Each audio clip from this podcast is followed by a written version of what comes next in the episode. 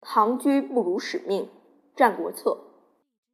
秦王使人谓安陵君曰：“寡人欲以五百里之地以安宁。”安陵君其许寡人。安陵君曰：“大王嘉惠，以大一小，甚善。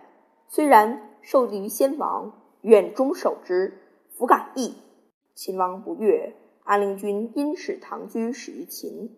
秦王谓唐居曰：“寡人以五百里之地易安宁，安陵君不听寡人，何也？且秦灭韩王位，而君以五十里之地存者，以君为长者，故不错意也。今吾以十倍之地秦广于君，而君逆寡人者，轻寡人于？”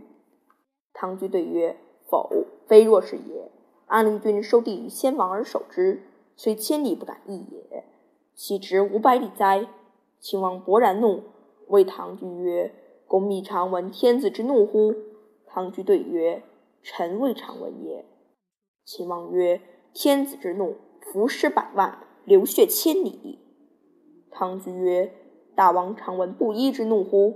秦王曰：“布衣之怒，以免官图简，以投羌地耳。”唐雎曰：“此庸夫之怒也，非士之怒也。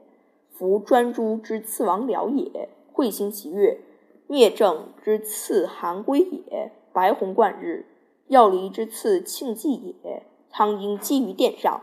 此三子者，皆布衣之士也。怀怒未发，修尽降于天。而臣与臣而将四矣。若士必怒，伏尸二人，流血五步。”天下缟素，今日是也。请剑而起。